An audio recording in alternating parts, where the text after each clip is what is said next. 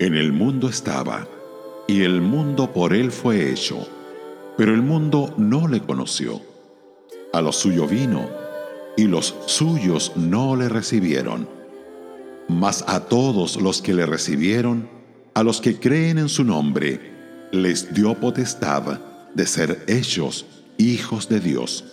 Juan 1, versos 10 al 12.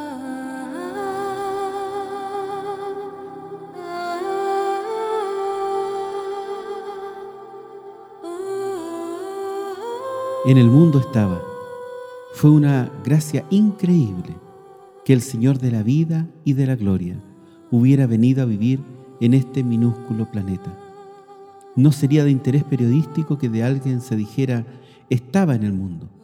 Eso es algo sobre lo que el hombre no tiene control. Pero para él fue una elección deliberada, un acto de compasión maravillosa. Y el mundo por él fue hecho. La maravilla aumenta. Aquel que estaba en el mundo es el que hizo al mundo.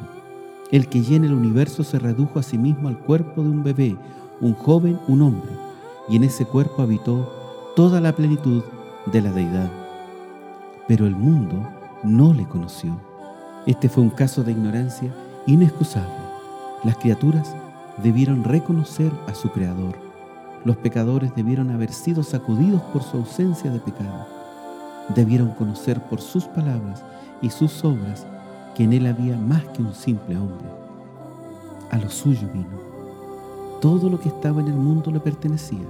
Como creador, tenía derechos innegables a todo lo creado y pese a eso, no traspasó la propiedad de nadie. Y los suyos no le recibieron. He aquí la ofensa máxima. El pueblo judío le rechazó. Jesús tenía todas las credenciales del Mesías, pero no quisieron que los gobernara. Mas a todos los que le recibieron, esta es una invitación ilimitada. Ha sido extendida a judíos y gentiles igualmente. La única condición es que deben recibirle. A los que creen en su nombre. Los términos no pueden ser más sencillos. La autoridad para llegar a ser hijos de Dios se concede a todos aquellos que, por un acto definido de fe, reciben a Jesucristo como Señor y Salvador. Les dio potestad de ser hechos hijos de Dios. Qué favor tan inmerecido que los pecadores rebeldes vengan a ser hijos de Dios a través de un milagro de amor y gracia. Aquí tenemos noticias buenas y noticias malas. Primero, las malas. El mundo no le conoció y los suyos no le recibieron. Luego, las buenas noticias.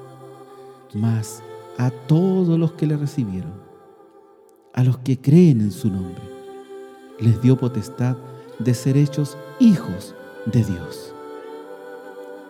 Si no le has recibido todavía, ¿por qué no creer hoy en su nombre?